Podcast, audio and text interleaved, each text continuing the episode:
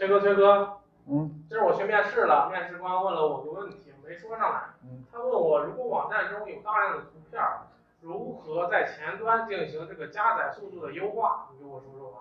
哦，这个啊，这个前端的这个优化啊，它分不同的情形和不同的问题，也有好几种解决手段啊。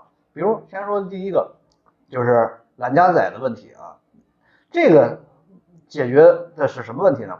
解决的是当一个页面特别长，里边图片特别多，特别长的图片，那个网站网页呢会有什么问题呢？其实你能看到的也就是那一小块图内容。而很长很长的页面后边那些图片呢，都看不见。那你其实什么呢？只要显示出来你看到那一部分的里边的图片就行了。那懒加载就解决这个问题了。也就是说，你能看到那一小块的里边的图片的内容显示出来，其他的后边那些图片都不显示。这是懒加载的手段，具体懒加载的手段实现的方式呢，用 JS 来呃把这个内容图片的内容给加载出来，是这种手段啊。嗯，还有一种是什么呢？像就是对于一些很多大量的小图片怎么解决？这大量的小图片，每一个如果要是都是小图片的话，几百个加载的时候，浏览器非要会要建立很多很多的链接，那对于链接的消耗是非常的大的，对资源消耗非常的大。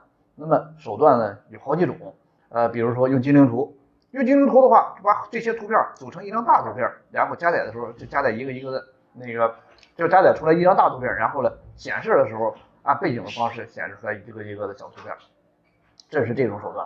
还有的是手段是什么呢？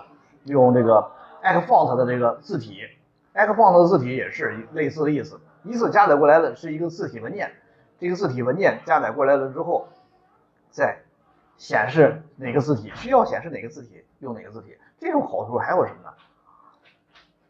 字体它加载过来了，它是矢量的，你想多大它多大，非常的棒。而且什么？它可以改变的文字字体嘛，文字嘛，我们可以改变它的颜色什么的，这非常好用。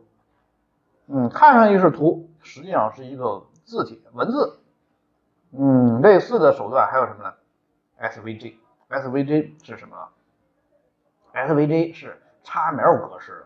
也是加载，你可以把这 XML 的一些所有的这页面上，比如说用到了一十几个这个叉呃 V 呃图片小图片，用 SVG 就把这十几个小图片的 XML 代码就直接就加载到页面里边了。那么这样的是会结果就是什么呢？原来本来要加载创建十几个链接去加载这十几个图片，现在呢一次加载 HTML 的时候就把这些内容就都加载过来了。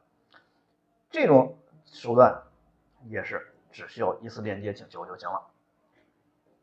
嗯，这个 SVG 的好处也跟这个 Xfont 那个差不多，可以改变颜色，是适量啊，多大想多大就多大，不损失，这个非常的棒。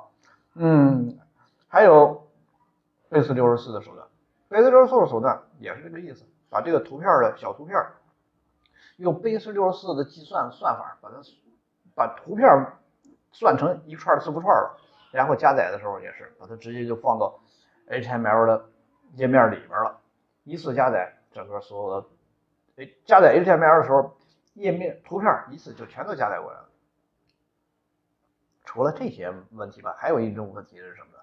就是有的图片太大了。那么如果要是说这个图片太大，你比如说是吧，就是非要求非常高清的一张图片，那就没有什么好办法，你有前面这些手段都解决不了这个问题。这种图片的怎么办呢？